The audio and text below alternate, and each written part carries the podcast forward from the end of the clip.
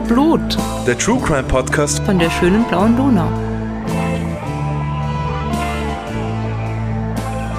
Hallo, das sind wir wieder, die Podcast-Posse mit Wiener Blut. Und die Podcast-Posse sind Rita. und Claudia. Ahoi, ahoi. Hallo. Wir haben heute wieder einen tollen Sponsor für unsere Folge. Und zwar sind das die Crime Letters. Crime Letters sind ein personalisiertes Escape-Game in Briefform. Mit einem Crime Letters Abo erhaltet ihr jede Woche Post mit wechselnden Aufgaben, Rätseln und spannenden Stories aus der Metropole Disturbia. Da passieren fürchterlich viele Verbrechen, die ihr dann aufklären müsst. Jeden Monat gibt es einen neuen Fall und den könnt ihr entweder alleine oder gemeinsam mit anderen Abonnentinnen und Abonnenten lösen. Wenn ihr auch gern jede Woche Rätselpost, personalisierte wohlgemerkt, im Briefkasten haben möchtet, dann erhaltet ihr mit dem Code Wiener Blut 10% Rabatt beim Abschluss eines Abos auf der Website crime-letters.com. Wiener Blut, einfach zusammengeschrieben, Groß- oder Kleinschreibung ist egal. Und diese Abos sind dann jederzeit kündbar. Alle Infos und natürlich auch den Code findet ihr wie immer in den Shownotes. Ja, haben wir wieder Fancy Drinks. Haben wir wieder Fancy Drinks, sonst könnten wir ja nicht aufnehmen. Das geht ja, Ja. nicht. Ja. Was hast denn du, Claudia? Wenn ihr das wüsst. Wo hast du das Äh, aufgetrieben? Im türkischen Supermarkt meines Vertrauens. ah ja.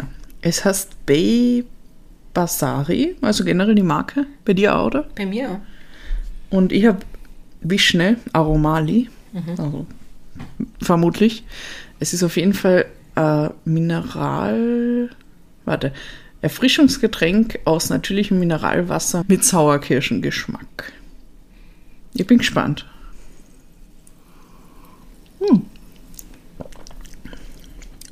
Das ist gar nicht so schlimm, wie ich gedacht habe. Sagen wir mal so. Ja, ja, ich habe die Befürchtung, dass es halt super äh, süß ist. Es ist sehr süß, ja.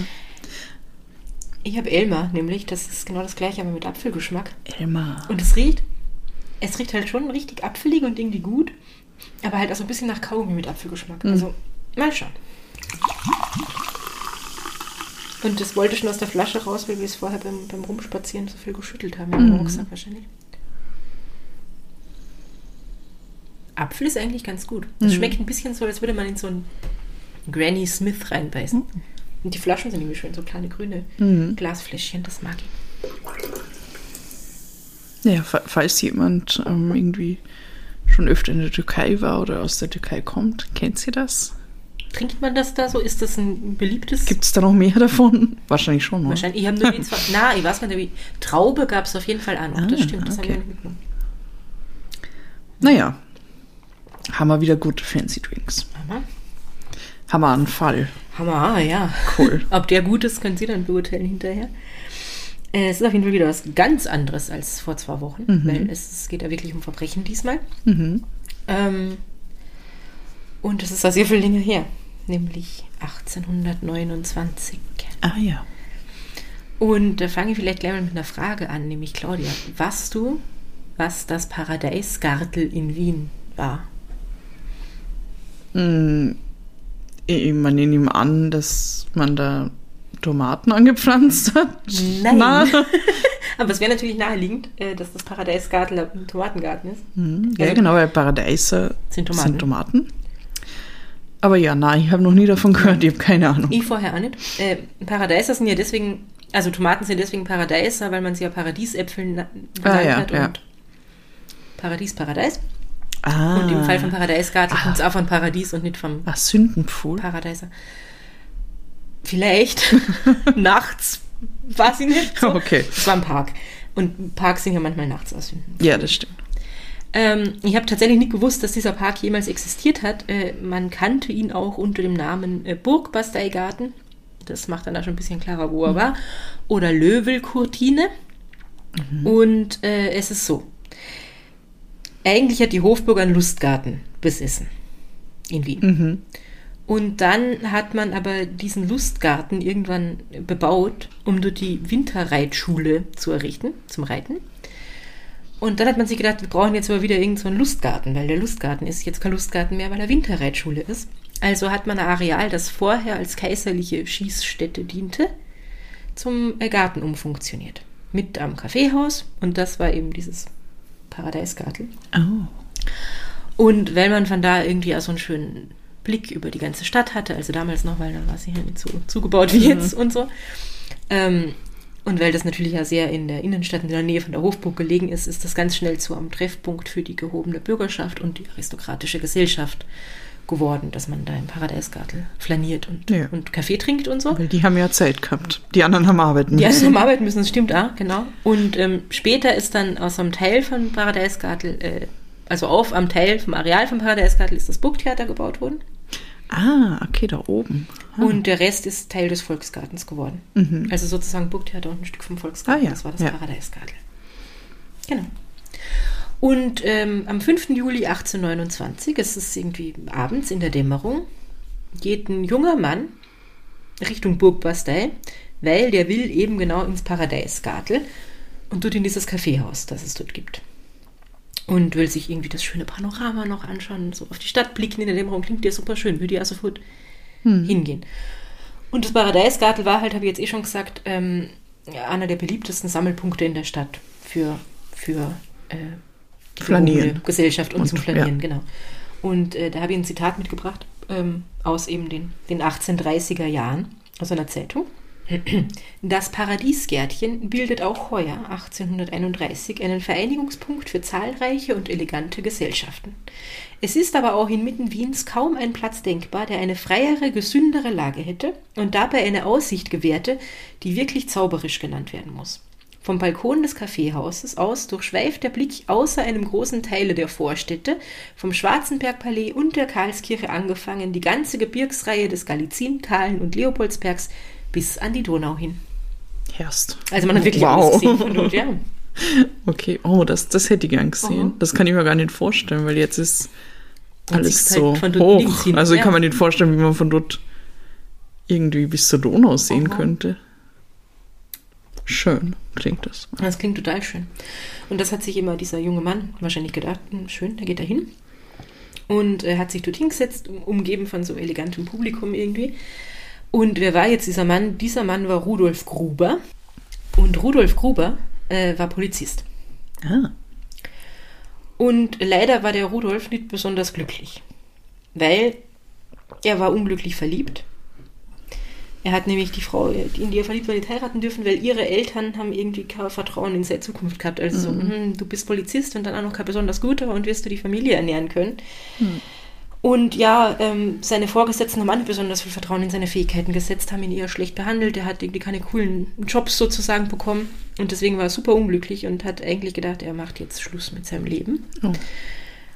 Und bevor er das aber tut, wollte er eben nochmal, ähm, also er hat dann sich ja selber gedacht, ja, die geben mir irgendwie nur scheiß Aufgaben, aber wahrscheinlich bin ich wirklich nicht gut im, im irgendwie ermitteln und so und das macht ihm jetzt ein Ende. Ähm, will sich also umbringen. Vorher aber eben nochmal ähm, sich gönnen, ins Paradeisgartel zu gehen, nochmal von seiner Stadt Abschied zu nehmen, sozusagen. Und ähm, obwohl er sich das eigentlich mit dem Polizistengehalt gar nicht hätte leisten können, dort jetzt großartig viel zu trinken oh, oder so, Okay. Ja. hat er sich gedacht, ist eh schon wurscht, brauche mir Geld hier nicht mehr, ich gehe jetzt ins, ins Paradeisgartel. Genau. Und jetzt sitzt er also dort bei seinem Café und ist wahrscheinlich fürchterlich äh, deprimiert und so. Es ist ja schon ein bisschen später, aber er schaut so rum, äh, um sich rum und da sieht er an einem Nebentisch einen älteren Mann. Und dieser Mann fällt ihm auf, weil der passt überhaupt nicht zum Rest von den Leuten, die da, die da rumsitzen. Der hat nämlich was Neues an, das sieht man, das ist jetzt nicht super alt und, und dreckig, aber halt nichts, das irgendwie fancy ist. Also so ganz einfaches Gewand, der passt überhaupt nicht in, in die in die Gesellschaft und der schaut da irgendwie so aus. Den Ein- Eindruck hat der Rudolf Gruber irgendwie, als hätte der was zu verbergen. Der macht irgendwie so einen seltsamen Eindruck auf ihn einfach. Ähm, weil der Rudolf hat so das Gefühl, dieser Mann schaut immer so um sich, ob ihn eh, als ob er beobachtet werden würde, so schaut ein bisschen, ähm, wie sagt man, so verunsichert äh, irgendwie aus. Und, ähm, und wo er sich eben so umschaut die ganze Zeit, dieser, dieser ältere Mann, da treffen sich die Blicke vom Rudolf und von diesem Mann, der schaut ihm also jetzt direkt ins Gesicht und da hat er plötzlich auch noch das Gefühl, den, den habe ich schon mal getroffen, mit dem habe ich bei der Arbeit schon mal zu tun gehabt. Ich kann mir aber beim besten Willen nicht mehr erinnern, warum. Und das kennt man ja, nur dass einem jemand so bekannt vorkommt, aber man überhaupt nicht mehr weiß, aus welchem. Ja, und das ist dann meistens nichts Gutes, wenn du als Polizist denkst, den kenne ich von der Arbeit her und der ist nicht mein Kollege. Ja, genau. Weil die, an die hat er sich wahrscheinlich erinnert. Und äh, während der Rudolf dann noch so überlegt, hat er den Eindruck, dem anderen scheint da was eingefallen zu sein, wo er ihn gesehen hat. Also so, als hätte der Oh, ihn oh. anerkannt. Genau. Und ähm, der hat dann, äh, der, der Rudolf sieht dann auch noch, dass dieser Mann die ganze Zeit, während er sich so, so schüchtern umblickt, unterm Tisch heimlich Geld zählt. Was ja irgendwie komisch ist. Ne? Also vielleicht da einfach seine letzten Groschenmöller schauen muss, ob er sich den Kaffee jetzt überhaupt leisten kann, aber er hat unterm Tisch Geld gezählt. Und sobald sich dann aber ihre Blicke irgendwie begegnet sind, hat er da ziemlich schnell damit aufgehört, weil ihm ja offensichtlich ja eingefallen ist, hey, den, den kenne ich von irgendwo. Und ähm, steckt das Geld ein, zahlt vorher natürlich noch da irgendwie, was er halt getrunken hat und, und geht schnell weg. Und beim Weggehen schmeißt er irgendwas weg. Das sieht der Rudolf, also er sieht so diese Handbewegung und dass da irgendwas wegfliegt. Aber er sieht nicht was, er kann sich ja irgendwie nicht erklären, warum der da was weggeworfen hat oder so. Aber es kommt ihm halt alles super seltsam vor. Er denkt sich, mit dem stimmt irgendwas nicht. Der, der, den, den kenne ich von irgendwo, der erzählt sehr Geld unterm Tisch, der schaut so komisch aus und dann hat er noch irgendwas weggeworfen, das ist mir alles verdächtig. Und plötzlich ist der Rudolf Gruber irgendwie wieder so in seinem Element, dass er gar nicht mehr dran denkt, dass er jetzt ja eigentlich aus einem ganz anderen Grund ins Paradies äh, gegangen ist. Ähm, sondern er steht auf und geht zum, zum Tisch irgendwie, wo, wo dieser seltsame ältere Mann gesessen ist und sucht eben, aber da diesen weggeworfenen Gegenstand finden kann. Und er findet ihn da tatsächlich und hebt ihn auf. Und das ist aber nichts Spektakuläres, es ist einfach nur ein alter leerer Beutel. So ein Aha. kleiner Beutel. Genau. Trotzdem steckt der Rudolf Gruber den jetzt ein, weil, naja, irgendwas wird es damit vielleicht doch auf sich haben und will diesen Mann jetzt nach und den draußen noch aufspinnen, weil er will halt jetzt trotzdem wissen, was ist mit ihm und woher kenne ich den und das ist alles komisch. Er sieht den aber nirgends. Ähm, geht jetzt einfach in irgendeine Richtung, weil er überhaupt kein Gefühl hat, wo könnte der hingegangen sein. Geht so Richtung Kärntner Straße. Und wie er so in die Kärntner Straße einbiegt, kriegt er mit, da ist eine riesen Menschenansammlung. Das sind, dafür, dass es ja schon relativ spät ist jetzt, am Abend sind wahnsinnig viele Leute überall und die schauen dann noch alle irgendwie entsetzt aus und dann geht er noch näher dran und hört, die erzählen sich ja alle ganz grausliche Sachen. Nämlich die Einzelheiten einer Bluttat, die nur ein paar Stunden vorher im Herzen der Stadt verübt worden war. Was ist da passiert? Ein Raubmord. Und zwar in der Kärntner Straße Nummer 1072. Die gibt es jetzt wahrscheinlich Ja. immer, die Hausnummer. ähm, und das Opfer war die 40-jährige Dienstmagd Anna Watzig. Und das war die Dienstmagd von der Hausmeisterin Theresia Gradl. Und diese Theresia Gradl, also das hört jetzt... Hausmeisterin hat er Dienst gemacht. Ja, offensichtlich. Cool. Ich meine, das war in der Kärntner Straße, das war eine fancy Ja, Hausmeisterin. Stimmt, ja. ähm, weil ja jetzt da so viele Leute rumstehen und sich das ja alle erzählen und, und nichts anderes ist irgendwie Thema, hört er das jetzt ja alles mit, der Rudolf, was da passiert ist. Also die Hausmeisterin Theresia Gradl äh, ist irgendwie mittags aus dem Haus gegangen, um eine Verwandte zu besuchen, die war irgendwie krank und hat ein bisschen außerhalb von der Stadt gewohnt und da wollte sie einen Besuch machen. Und ihr Mann, der von Beruf Anstreicher war, also Maler, der war halt bei der Arbeit da irgendwo außer Haus. Die Magd war also allein daheim. Und als dann die äh, Theresia Gradl am Abend wieder heimkommt, findet sie dort die Dienstmagd Anna Watzig tot. In ihrer Wohnung. In ihrer Sozusagen, Wohnung, weil, also die hat ja bei ihr gewohnt. Ja. So.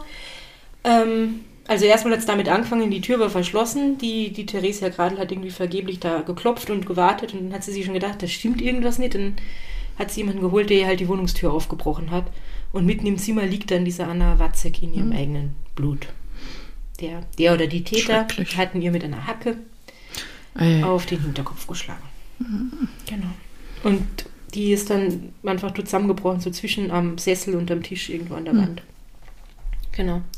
Dann haben sie natürlich sofort die Polizei äh, irgendwie ver verständigt und, und hergeholt. Und die hat dann eben mit der, mit der äh, Hausmeisterin zusammen festgestellt, dass das ein Raubmord wahrscheinlich gewesen ist, weil es hat eine goldene Uhr gefehlt, die dort irgendwie in der Wohnung war. Es haben 40 Gulden gefehlt und dann ein bisschen später hat man auch festgestellt, dass auch noch eine silberne Uhr ähm, gestohlen worden ist. Und der Rudolf hört das jetzt also alles und er denkt sich sofort, dieser Typ aus dem Paradeisgarten, der muss damit irgendwas zu tun haben. Der ist so seltsam gewesen und so verdächtig und das ist nicht weit weg und, und erst vor ein paar Stunden, bevor ich dorthin gekommen bin und so, da gibt es irgendeinen Zusammenhang. Hat er so ein Gespür, da muss irgendwas dran sein. Aber er hat halt überhaupt nichts, womit er das belegen könnte. Außer so sein Gefühl, das ihm das halt sagt. Und deswegen sagt er nichts. Also deswegen geht er nicht zu seinen Vorgesetzten oder zu seinen Kollegen und sagt Ja. das, weil die sind eh nicht so gut auf ihn zu sprechen. Und wenn er dann noch mit so einer Vermutung kommt, die er überhaupt nicht belegen kann, die nehmen ihn sowieso nicht Ja. ernst, denkt er sich. Vor allem, weil er ja nicht weiß, wer der Typ ist. Er weiß nicht, wer der Typ ist, er weiß nicht, warum der das hätte tun sollen, was die Verbindung ist. So, Ja, verstehe ich. genau. Und dann ist er auch recht froh, dass er nichts gesagt hat, weil schon ganz bald äh, hat die Polizei so, sagt sie, wir sind eigentlich schon auf der richtigen Spur. Was da passiert ist, wer ist unser Hauptverdächtige? Der Herr Gradl. Also der Mann von der Hausmeisterin, der Anstreicher. Oh. Genau. Dieser Herr Gradl hatte äh, relativ wohlhabende Eltern, also zumindest nicht, die haben nicht am Hungertuch genagt irgendwie. Und die waren, äh, der Vater war Kaufmann und der, der Sohn aber irgendwie für das Kaufmännische nicht so geeignet und deswegen haben sie ihn eine handwerkliche Lehre machen lassen, also Anstreicher. Und weil er Einzelkind war, ist er wohl ziemlich, also der hat sich nicht anstrengen müssen, so hat er eine Lehre gemacht, aber eigentlich war es auch wurscht, wie viel er verdient, weil die Eltern haben es eh, so reicher Sohn irgendwie und äh, ist so ein bisschen verwöhnt worden. Und seine Eltern sind dann irgendwann gestorben. Erbe war dann irgendwann aufgebraucht und dann ist er nicht so gut damit wohl offensichtlich klargekommen, dass er jetzt ein bisschen sparsamer sein muss, dass er selber, dass es darauf ankommt, wie viel Geld er verdient, dass er so auf sich allein äh, gestellt ist irgendwie. Hat also dieses, dieses Erbe von den Eltern recht schnell verbraucht, dann hat er geheiratet, die Mitgift von seiner Frau hat er auch recht schnell irgendwie verpulvert. Und ähm, die, die, seine Frau war wohl nicht so glücklich damit, also das hat sie dann wohl erzählt, so, ja, sie hat eigentlich immer gehofft, sie kann ihn ändern und er wird vielleicht doch noch ein bisschen motivierter und das ist irgendwie nicht passiert. Er hat äh, ganz oft irgendwie gesagt, ja, er geht jetzt dorthin und dorthin, weil er hat einen Auftrag und dann stimmt es gar nicht, sondern er hat gelogen und ist zu irgendwelchen komischen Treffen gegangen, wo er, wo er getrunken hat und ähm, gespielt hat um Geld und so, vielleicht da was reinzukriegen, damit er halt nicht, nicht arbeiten braucht. Und seine Frau hat ihn natürlich ja ganz oft darauf angesprochen, so, war es genau, dass du nicht arbeiten warst, du warst saufen und, und was weiß ich, Karten spielen oder so. Take over, alles gar nicht schmutzig. Genau, du hast Von Farbe. Farbkleckse auf Ja. drauf, was ist, die Pinsel sind wie neu. ähm, und dann haben sie sich natürlich dementsprechend sehr oft gestritten. Weil er das natürlich ab, abgestritten hat. Und in dieser Hausmeisterwohnung war ja natürlich ja die Dienstmagd, die hat, dann die, ist das ja nicht vorübergegangen, die hat das mitbekommen und die hat sich dann immer auf die Seite von der Frau gestellt. Was man halt so tut unter Frauen. Und wenn es halt offensichtlich ist, dass der Typ einfach, einfach lügt irgendwie. Und äh, dann hat der, der Herr Gradl natürlich war nicht so gut zu sprechen, dann auf diese Dienstmagd und hat gesagt, ja, die ist doch sowieso eine Spionin und die, die schickt sie mir nach, damit sie irgendwie guckt, was sie da tut. Und ja. Und jetzt geht man, nachdem man diese Geschichte irgendwie kennt, bei der Polizei davon aus, dass, äh, dass der wahrscheinlich der, der Hausmeister, also der Hausmeisterinnen-Gatte, er ist ja nicht der Hausmeister, dass der einfach selber die, äh, die, diese Dienstmagd erschlagen hat, weil sie ihm am Sack gegangen ist, sozusagen Und dann Raubmord vor- vorgetäuscht hat. Okay. Genau, der hat halt Sachen äh, mit, mitgenommen, damit es ausschaut wie, wie Raubmord. Davon geht man jetzt aus. Und ähm, wo der dann heimkommt von seinem Job, falls er denn wirklich arbeiten war, diesmal wird er natürlich ja sofort äh, verhaftet. Ähm, er leugnet das, aber die nehmen ihn trotzdem mit. Und der Einzige, der eigentlich nicht so richtig dran glaubt, ist der Rudolf Gruber. Weil der Rudolf Gruber denkt immer noch an diesen Mann im Paradeisgartel, der geht ihm nicht aus dem Kopf, der muss doch damit irgendwas zu tun haben. Und weil er das aber bei der Arbeit immer noch nicht sagen kann, wird sie natürlich alle davon überzeugt, wir haben ihn eh schon so, was willst du überhaupt noch? Fangt er jetzt an, äh, so auf eigene Faust und in seiner Freizeit wahrscheinlich irgendwie äh, nachzuforschen. Und schleicht dann das so am, am Tatort rum, also in der Nähe von diesem Haus und, und hört sich immer wieder um, so ähm, hat jemand dort vielleicht jemanden gesehen, der so ausgesehen hat wie der Typ, den ich im Paradeisgartel gesehen habe, mit den Klamotten und vielleicht hat er einen Bart gehabt oder die Frisur oder was auch immer. Fragt er halt so rum. Und er trifft dann eine Geschäftsfrau, bei der er halt eigentlich fragt, also die hatte einen so einen kleinen Laden oder so. Und die sagt dann, ja, das kommt dir schon bekannt vor. Ihr kommt vor, sie kann sich erinnern, dass einige Male zwar Männer ähm, in dieses, in dieses Haus äh, 1072, also in dieses Haus mit der Hausnummer, wo die, die Theresia und die, die Anna gelebt haben, dass da zwei Männer reingegangen sind, die sie nicht kennt, aber einer von denen, der war schon älter und auf den passt diese Beschreibung eigentlich ganz gut, das könnte der gewesen sein. Und jetzt plötzlich, wo er so mit dieser, mit dieser äh, Geschäftsfrau da redet, erinnert sich der Rudolf Gruber, warum er eigentlich diesen Mann kennt. Also warum der ihm so so äh, bekannt vorkommen, ist schon die ganze Zeit. Und jetzt, wo ihm das wieder einfällt, geht er sofort irgendwie wieder ins, ins Polizeirevier und geht dort die ganzen Protokolle der letzten zwei Jahre durch und stöbert und stöbert, weil er will jetzt finden, was war das damals genau. Mehrere Stunden ist er damit beschäftigt und dann hat er endlich diesen Fall gefunden. Und äh, dieser, dieser ältere Typ, um den es sich da gehandelt hat, das ist der Josef König. Und der Josef König war von Beruf Strumpfwirker. Also Weber, aber jemand, der Ah. Strümpfe webt. Weil die sind ja dann irgendwie anders gewebt als Strümpfe und Socken und so ein Zeug als andere Textilien. Und deswegen ist Strumpfwirker eigenes, Oh. Okay. eigenes Gewerbe sozusagen. Genau. Also er findet jetzt äh, irgend so ein, ein kleineres Delikt, weswegen er damals diesen, mit diesem Typ zu tun hatte und das ist eben dieser Josef König. Jetzt geht der Rudolf Gruber zum Meldeamt und will nachschauen, wo denn dieser Josef König wohnt, damit er den irgendwie ausfindig machen kann. Und er findet es raus und die Adresse ist Landstraße 55. Ah. Und äh, der Rudolf Gruber ist jetzt eigentlich recht mutig, wenn er davon ausgeht, dass dieser Josef König vielleicht da schon mal jemanden umgebracht hat. Sagt niemandem was, geht ganz allein äh, dorthin, zur Landstraße Nummer 55, trifft dort aber nicht diesen Josef König, nachdem er das sucht. Kriegt aber dort die Info, dass der Josef König mit seiner ganzen Familie nach Breitenfeld gezogen ist. Und Breitenfeld ist heute ein Teil vom, vom Bezirk Josefstadt. Und du kennst wahrscheinlich diese Kirche zwischen der Josefstädter Straße und der, der Alser Straße. Ja. Und das ist die äh, Breitenfelder Kirche. Ah. Also dort ja. war Breitenfeld. Genau. Und also jetzt hat er das erfahren und dann macht er sich sofort auf den Weg dorthin, der Rudolf Gruber. Und ähm, das Haus, in, in dem man ihm da gesagt hat, dass der Josef König jetzt wohnt, das ist ein ziemlich armseliges Haus. Ähm, schaut irgendwie aus, als wäre das mehr so eine Bruchbude, diese Wohnung, die da drin ist. Und äh, da fragt er halt da im Haus rum, die Nachbarn so, ja, wohnt der Josef König da und so. Und die sagen ihm, ja, ja, das ist wo der Josef König irgendwie, also den, den kennen wir schon. Ähm, und außerdem hat der Josef König einen Haufen Schulden und ähm, die hat er jetzt aber in letzter Zeit alle bezahlt. Sagen die Nachbarn. Verdächtig. Und das ist halt schon verdächtig. Also in der letzten Woche, oder ich weiß leider nicht genau, wie lange da der Mord an der Anna Watzek schon her ist, aber seitdem hat er einige Schulden bezahlt. Eigentlich hat er nichts, aber jetzt scheint es ihm irgendwie besser zu gehen. Das ist so, was die Nachbarn dem, dem Rudolf Gruber erzählen.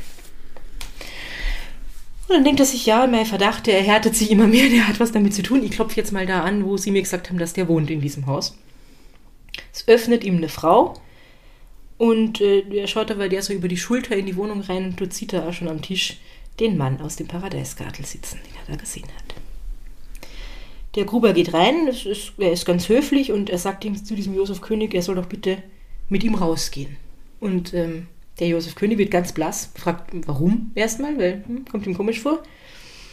Und ähm, der Gruber flüstert, beugt sich zum runter, flüstert ihm seinen Namen ins Ohr. Also sagt sie, ich bin der Polizeiinspektor Rudolf Gruber oder so.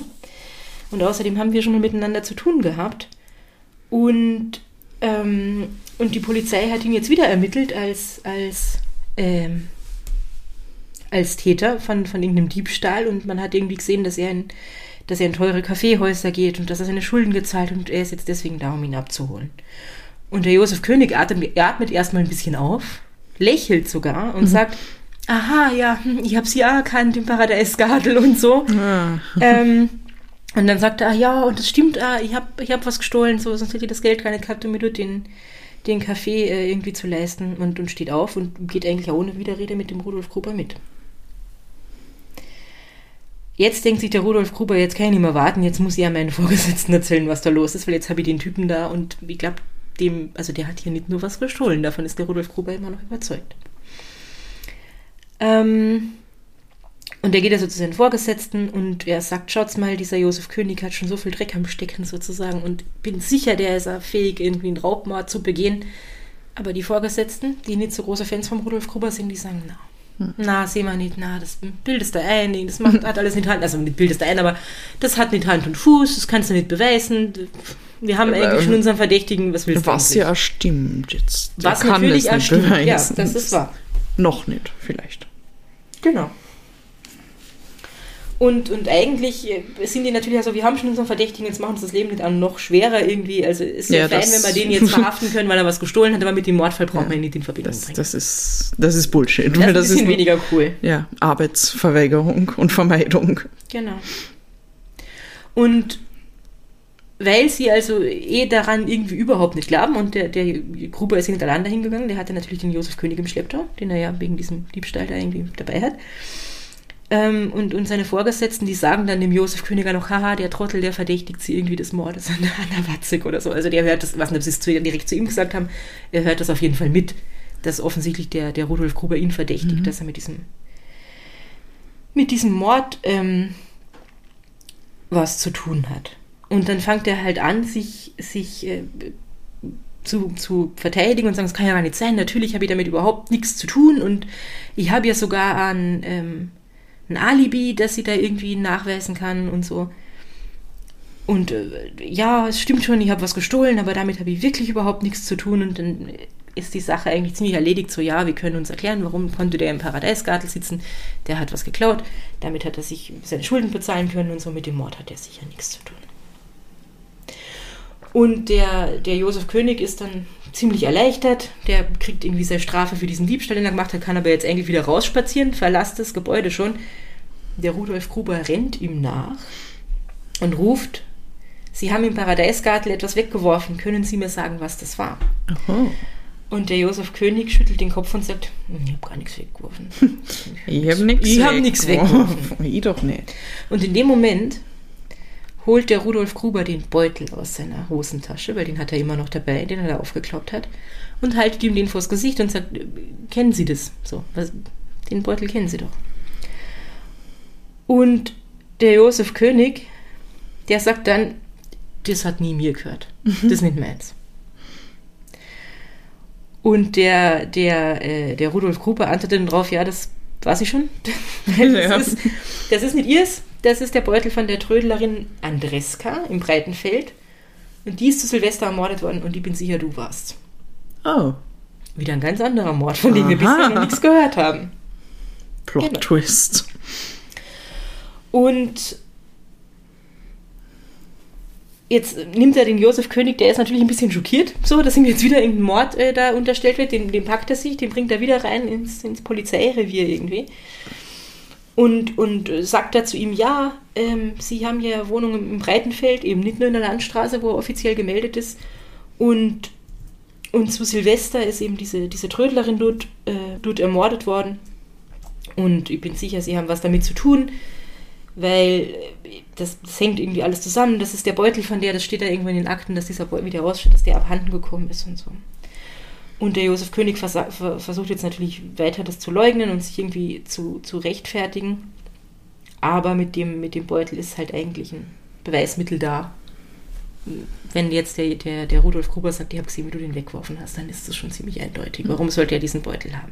Und jetzt kommen wir also zu der Rekonstruktion, was eigentlich geschehen ist. Weil das ist hier bis jetzt noch nicht so ganz klar. Der Josef König war zu diesem Zeitpunkt 60 Jahre alt. Geboren worden ist er in Böhmen, katholisch, verheiratet, Vater zweier Kinder, Strumpfwirker von Profession, war von Jugend auf boshaft und jähzornig. Steht in den Akten. Mit 17 oder 18 ähm, ist er des Diebstahls irgendwie bezichtigt worden und ist deswegen aus Böhmen abgehaut und hat sich gedacht, er geht jetzt woanders hin. Und ähm, eben nach, nach Österreich, hat sich dann da beim, beim Militärdienst gemeldet und wurde aber aus dem Militär, Militärdienst äh, nach 13 Jahren entlassen und zwar wegen Diebstahls. Also unehrenhaft. Dann war er also wieder Zivilist sozusagen, hat wieder als Strumpfwirker gearbeitet, ist dann dreimal wegen Diebstahls und einmal wegen Körperverletzungen in Untersuchungshaft gekommen. Ähm, und hat irgendwie, hat versucht als Anstreicher dann irgendwie zu arbeiten, so wie der Mann von dieser Hausmeisterin. Hat natürlich auch nicht viel damit verdient, äh, ist irgendwie nicht zu Geld gekommen und 1828 hat er dann sogar seine, seine Wäschestücke, also keine Ahnung, ob damit Kleidung oder Bettwäsche gemeint ist, aber nichts Kostbares auf jeden Fall, ins Pfandleihhaus bringen müssen. Und 1829 sind seine, Zitat, ärmlichen Gerätschaften gepfändet worden. Also er hat eh schon nichts und das ist ihm dann auch weggenommen worden, weil er konnte die Miete nicht bezahlen. Das ist scheiße. Genau.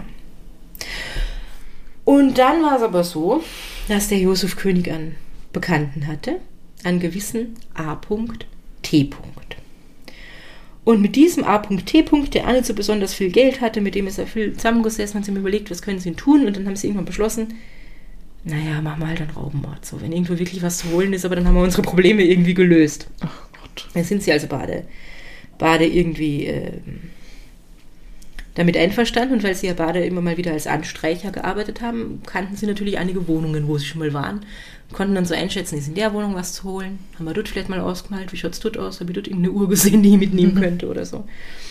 Und haben also so rum überlegt. Und, ähm, und zwar Orte sind ihnen da eingefallen, wo sie gesagt haben, ja, das könnte recht vielversprechend sein. Einmal die Wohnung von der Trödlerin Johanna Andreska im Breitenfeld und die Wohnung von der Hausmeisterin Theresia Gradl in der Kärntner Straße. Entschuldige. Ja, Nicht einmal die eigene Wohnung hat ihr Mann ausgemalt. na, Das Offensichtlich okay. nicht. Das ist, Stimmt. das ist schon das hart. Ist mir, das ist mir gar nicht aufgefallen, dass ihr Mann ja eigentlich ja anstreicht. Vielleicht waren sie nicht in ihrer Wohnung, sondern in einer anderen Wohnung in dem Haus oder so, könnte er sein. Ach so, okay. Ja, hoffentlich. Oder vielleicht waren die ja mit ihrem Mann sogar von irgendeinem Job bekannt und haben ihm geholfen. Ich weiß es nicht so genau. Mhm. Auf jeden Fall, die Baden sind ihnen eingefallen. Das sind so Wohnungen, das schaut recht vielversprechend aus. Da könnten wir es ja mal probieren. Und nachdem jetzt also dieser gewisse A.T. und der Josef König diesen Entschluss gefasst haben, das, das sind recht vielversprechende Wohnungen und sie würden einen Raubmord begehen, wenn ihnen das irgendwie aus der Klemme hilft. Da gehen sie jetzt also immer mal wieder, sind sie unterwegs um halt zu beobachten, was in den Wohnungen von dieser Trödlerin und von der Hausmeisterin so los ist. Wer ist da da? Wann gehen die so aus dem Haus? Was, wie, wie wann kann man da hingehen? Und immer hat der Josef König eine kleine Holzhacke dabei. Also so eine kleine Axt. Gemacht haben sie erstmal nichts, weil sie sind immer wieder gestört wurden, weil dort waren halt Leute unterwegs oder sonst was. Also sie haben nicht einfach reingehen können. Aber am 31. Dezember 1828 sind sie wieder dort, also, also zu Silvester, wieder vor der Wohnung von dieser Johanna Andreska, vor der Trödlerin und, und schauen halt dort, was ist denn irgendwie, was ist denn irgendwie los und beobachten dann so um die Mittagszeit, aha, die ist allein daheim. Sind da gerade gar keine anderen Kunden da. Also gehen sie dann, gehen sie dann dorthin. Und die kennen sie ja schon, weil der, der A.T. wer immer dieser ominöse Mann ist, über den ich nichts gefunden habe, der hat dort auch schon mal Sachen verpfändet. Ich glaube, auch Kleidungsstücke. Und äh, das ist so ihr Vorwand, der geht dorthin und sagt, das will er jetzt wieder auslösen. Und sie bückt sich also nach irgendeiner Schublade, wo sie das rausholen will. Und während sie sich bückt, kriegt sie vom Josef König mit dieser Hacke zwei Hiebe auf den Kopf. Sie hat es dann irgendwie geschafft, sich noch aus dem Geschäftsraum in das nächste Zimmer zu schleppen. Der Josef König hat ihr noch ein paar Mal auf den Kopf geschlagen, bis sie sich halt nicht mehr bewegt hat. Dann haben sie äh, angefangen, dort alles zu durchsuchen, um halt Geld zu finden in diesem Verkaufsraum. Und dann äh, sind sie durch den hinteren Ausgang, also vorne der Ausgang in, in das Geschäftslokal und hinten halt aus der Wohnung raus, weil das so aneinander hängt. Sind sie dann abgehauen und was haben sie dort gefunden oder was haben sie dort mitgehen lassen? Einige Paar Strümpfe oder Socken, acht gegossene Kerzen und ein Beutel mit ungefähr einem Gulden und 30 Kreuze. Was? Und Geh ich habe hab jetzt nicht den historischen Währungsrechner befragt, wie viel das ist, aber ein Gulden und 30 Kreuzer ist, glaube ich, nicht Das- besonders viel. Klingt jetzt nicht so viel. Das klingt nach einer Melange im Paradeisgarten, so ungefähr. Und Ja. Socken und Kerzen. Und Socken und Kerzen. Ja, super. Anna, was du mit Armgulden und 30 Kreuzer konnte man offensichtlich doch noch ein bisschen mehr tun, weil die beiden haben dann erzählt, sie haben äh, einen Teil davon genommen, um eine Zeche zu bezahlen, die noch offen war, und den Rest haben sie sich geteilt. Gut, Also vielleicht doch mehrere Melanges. ja. ja. Aber trotzdem jetzt nicht, also kannst Nicht wahrscheinlich jetzt viel. nicht monatelang davon leben. Na, sicher nicht. Also das ist sicher viel, viel weniger, als wovon sie da, womit sie da irgendwie gerechnet haben. Mhm. Und das ist also das Erste, was dieser Josef König, nachdem er da jetzt äh, festgenommen ist, Aber da, gesteht. da und muss doch irgendwas Wertvolleres gewesen sein als ein paar Kerzen, oder? Ich war, vielleicht waren sie einfach dumm. ja. Keine Ahnung. Oh Mann. Ja, die, die, das steht auch in diesen alten, alten Akten irgendwie natürlich, dass die, die, die Trödlerin Andreska beiläufig 60 Jahre alt, also offensichtlich wusste niemand so genau, wie alt diese Frau ist. Ähm, die hat man dann auch, äh, obduziert, gerichtliche Beschau hat man es genannt. Und an ihrem Kopf sind sieben Wunden festgestellt worden und sechs davon, also sechs davon, jede für sie allein tödlich. Boah. Also, er hat nicht, äh, hat schon ordentlich zugeschlagen, dieser Josef. Ich finde das so arg, dass diese, diese Typen da schon von vornherein davon ausgehen, Mhm. dass sie jemanden umbringen wollen, um an irgendwas zu kommen. Ja, das finde ich so, weil dass man irgendwo einbricht, weil man wen ausrauben will. Okay, dass man eine Waffe dabei hat für alle Fälle. Okay, also das ist nicht Ja. okay, aber du weißt schon, wie es macht. das ist okay. Das ist natürlich nicht okay. Aber, aber das ist irgendwie schlüssig so, dass man Ja. sich darauf vorbereitet. Und wenn dann halt alle Stricke reißen, dann muss man vielleicht in Notwehr oder was weiß ich das einsetzen oder so. Aber halt wirklich hinzugehen mit einer Hacke und sich zu denken, so, Mach mal. machen wir Ja. jetzt, ist schon hart. Ja. Er hätte sie einfach fesseln können. Ja. Ich meine, sie war 60. Sie war 60 und sie hat sich Beiläufig. run runtergebückt zu so einem Ding da. Ja. Und sie waren zwei Typen. Ach Gott. Ja. Das ist einmal das eine, was der Josef König jetzt gesteht. Dann gesteht er auch noch einige Diebstähle und Diebstahlsversuche. Ich meine, naja, ist jetzt keine Überraschung, das wusste man ja irgendwie, irgendwie schon ähm, von ihm. Und dann letztendlich gibt er auch noch zu, dass also dieser A.T. der sei Komplize da irgendwie, dass der gesagt hat, ja, bei, bei den Hausmeistern im Haus 1270 in der Kärntner Straßen, da lasst sich ja was holen, da gibt es sicher ist erfolgreicher als bei der Andreska irgendwie. Gehen wir doch dorthin. Und wirklich, die machen sich dann aus, sie gehen dorthin, sie wollen dorthin gehen, wenn halt die, die Hausmeisterin im Idealfall allein daheim ist, weil ihr Mann wieder anstreicht. Oder was er immer in Wirklichkeit tut, wenn er sagt, er ist nicht im Haus. Und sie da ausrauben und wieder nehmen sie halt in Kauf, ähm, sie können sie umbringen, weil sie sind wieder mit ihrer kleinen Hacke unterwegs. Und da, da schlägen sie also öfter rum und wollen irgendwie gucken, wann ist denn die Gelegenheit irgendwie gut. Immer mal wieder kommt ihnen da irgendwas in die Quere, es gehen Leute ein und aus und sie sind nicht unbeobachtet und so. Ähm, und äh, das machen sie eine Weile und dann irgendwann leben sich die beiden so ein bisschen auseinander. Also der A.T. und der Josef König, die treffen sich über den Sommer gar nicht mehr so oft, warum auch immer, weil der vielleicht Anstreicherjobs hat oder so. Ich weiß es nicht. Auf jeden Fall beschließt der Josef König dann, mir reicht's, ich mache das jetzt allein, ich brauche den anderen eh nicht. Und am 5. Juli geht er eben hin. Und er sagt, äh, er geht dorthin am 5. Juli nachmittags und äh, klingelt dort und das macht ihm halt die Dienstmagd auf.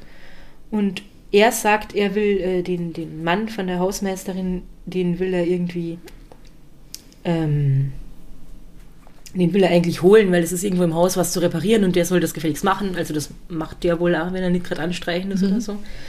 So Reparaturarbeiten und den will er eigentlich abholen. Und die sagt natürlich, der ist gar nicht da, lasst ihn aber trotzdem in die Wohnung und dann fängt er an, da mit ihr irgendwie so zu plaudern. Und, und sie macht halt nebenbei so, so ihr, ihr Hausarbeit, dreht ihm den Rücken zu. Und was tut er? Mit der Hacke zwei oder drei Hiebe auf den Kopf. Die äh, klappt natürlich wieder sofort um. Er sperrt die Wohnungstür von innen zu. Schlagt ihr noch ein paar Mal auf den Kopf, nur um sicher zu gehen. Und dann fängt er an zu suchen und dann findet er dort eine goldene Uhr. 40 Gulden diesmal, also ein bisschen Mhm. mehr. Und dann noch äh, eine silberne Uhr, sperrt die Wohnungstür wieder auf, geht weg. Und überlegt sich also wahrscheinlich, geil, jetzt kann ich mit den 40 Gulden, kann ich mal einmal einen Kaffee im Paradiesgarten gönnen. Und die, die Ermordete, das ist eben die, ist gar nicht die Hausmeisterin, sondern deren Dienstmagd, die Anna Watzek, die ist 40 Jahre alt und äh, die wird dann obduziert und die hat äh, 20 tödliche Schläge auf den Hinterkopf. Wahnsinn. Genau.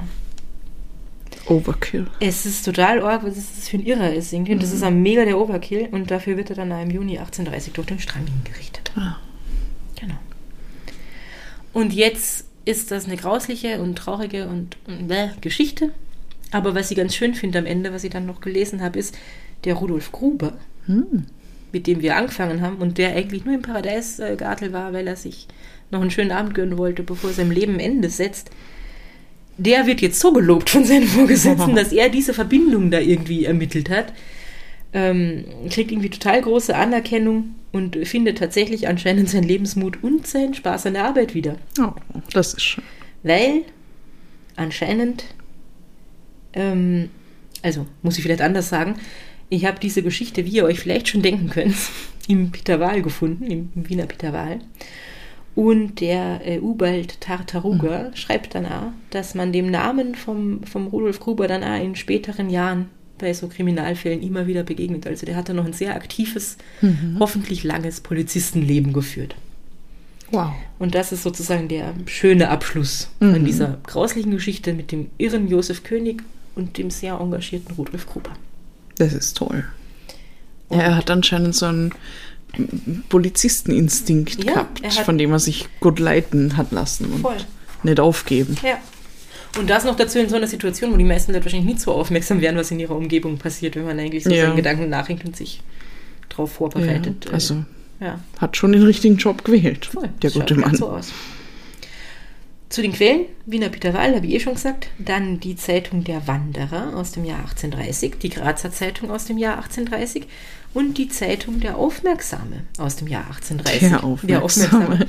Äh, da waren jeweils überall natürlich äh, so Berichte drin über die Hinrichtung von Josef König. Und in der Wiener Zeitung 1809 von 1829 war ein Aufruf an die Erben von der Johanna Andreska, weil sie hatte offensichtlich keine sehr nahen Ah. Angehörigen. Deswegen steht in ihrem Obduktionsbericht ja beiläufig 60 Jahre Mhm. alt. Also war ein Aufruf an der Zeitung, dass sie sich doch melden sollen, um diese Hinterlassenschaft Mhm. irgendwie in Empfang zu nehmen. Dann findet man online außerdem, und daraus habe ich jetzt eher ein bisschen was so mehr oder weniger paraphrasiert, das Todesurteil vom, vom äh, Josef König. Und in dem Buch von Anna Ehrlich, Hexenmörder und Henker, ähm, steht auch was über diesen Fall drin. Mhm. Genau. Ja, cool. Was für ein Fall. Daraus könnte man, wir haben schon lange nicht mehr über die Hollywood-Skala geredet, aber daraus könnte man einen guten Film machen. Das finde ich ja, und das ist lustig, dass du sagst, weil ich habe es mir beim, beim äh, Zusammenschreiben irgendwie schon gedacht. Das Ja. wäre ja mal ein richtig guter Film. Und das ist so spannend. Also ich finde es voll lustig, weil das 1829 ist, also super lang her. Und es wäre ja cool, so dieses Zeitgefühl da reinzubringen. Aber dann stelle ich mir diesen Rudolf Gruber halt da irgendwie vor wie so ein Kommissar aus einer ganz modernen Krimireihe, der halt auch irgendwie so seine Issues hat und Mental Health und struggelt und so und, und dann aber trotzdem coole Sachen aufklärt. Das passt irgendwie ganz gut. Ja. Ja. Und gut, dass der Josef König da ins Paradisgarten gegangen ist an dem Abend. Voll, wenn der woanders hingegangen wäre. Ja. Hätte man das vielleicht nie aufgeklärt. Oder ist ja also ja, gut, nicht gut für ihn, aber ja, voll. für alle anderen schon. Und äh, dumm von ihm, dass er einfach umgezogen ist und halt dort äh, um, Leute umgebracht hat, wo er selber gewohnt hat. Weil, ja, ähm, er war überhaupt jetzt, glaube ich. Sonst wäre man ihm so- nicht so schnell auf die Schliche gekommen, vielleicht, Mhm. wenn der, der, der Rudolf nicht festgestellt hätte, hey, eigentlich wohnt der, ist der ganz woanders gemeldet und alle sagen mir, der wohnt aber im Breitenfeld und so. Und dann hat er noch den Beutel weggehauen, direkt vor die Füße vom Polizisten. Den er ja offensichtlich, ich meine, wir wissen natürlich nicht, ob er den erkannt hat. no. Sondern der Rudolf Gruber hat sich halt irgendwie wohl äh, eingebildet, der hat da so ein Flackern in seinen Augen gesehen oder so, also irgendwas wahrgenommen. Genau. Ja, Ja, also nicht cool, aber cool für den Rudolf Gruber. Das ist irgendwie so eine Mhm. schöne Klammer, finde ich. Vielen Dank. Ja, gern. Es war ein sehr schöner Ausflug in das alte Wien, Mhm. ins Paradisgarten. Ja. ja, also das ist sehr schade, dass es das Paradisgarten nicht mehr gibt. Ah, darüber Ja, würde ich mir einen Film toll. anschauen. So. Ähm, einfach so der Ausblick und die rumflanierenden Menschen und der Kaffee. Ja, können wir uns nicht leisten. Na, hätten wir uns nicht gestimmt. Wenn es das jetzt noch gäbe, könnten wir es uns nicht leisten. True. Ja. Ja, gut. Dann. Dann äh, sind wir mal gespannt, was beim nächsten Mal los sein wird bei uns. Ja, Mhm. keine Ahnung. Na, ich habe äh, überhaupt keinen Plan. Aber es wird uns was einfallen. Mhm. Und bis dahin haben wir Kanäle, Ja, an die man sich wenden kann. schreibt uns, falls ihr schon mal vom Paradisgarten gehört Ja, habt. das würde mich echt interessieren, ob irgendwer schon mal, also weil noch nie ist mir das untergekommen und ich Ja. bin jetzt doch schon eine Weile irgendwie. Schreibt uns auch, wenn ihr irgendwelche Vorschläge für Fälle habt. Das macht sie ja eh hin und wieder, aber Stimmt, ja. gerne, also macht es gern. Wir schauen dann, ob das, ob das cool ist, ob uns das interessiert, ob man genug findet, ob das irgendwie zu uns passt. Oder wenn ihr Fragen habt. Oder wenn ihr uns niedliche Tierfotos schicken wollt. Oder Videos. Ja. Dann ähm, könnt ihr Ja. uns auf Instagram schreiben. Ja. Da Genau. sind wir Podcast Posse Vienna. Oder ihr könnt das Kontaktformular auf unserer Website nutzen, www.podcastpossi.at. Oder ihr äh, nutzt das Possiphone. Da könnt ihr mit Signal, WhatsApp, Telegram und per SMS alles hinschicken, was ihr schicken wollt, an folgende Nummer. Plus 43 677 63 466 263. Es dauert halt länger, bis wir antworten. Ja, und ruft es nicht an, es wird sicher niemand abheben. Na, Genau. wir hassen telefonieren. Ja, und wie? Seltsam eigentlich für Leute, die so gern äh, reden. In, Ja, ja. Geräte. Ja. Na, aber, Aber- telefonieren ist schrecklich. ja, nein, ich mag es nicht. Das muss nicht sein. Wofür gibt's WhatsApp? Okay. Ja, Sei es drum. äh, also, ihr, wenn ihr gern telefoniert, dann bitte nicht mit uns. genau. Und wir hören uns in zwei Wochen wieder. Und äh, bis dahin, Habt's euch lieb und habt's uns gern. Bye bye.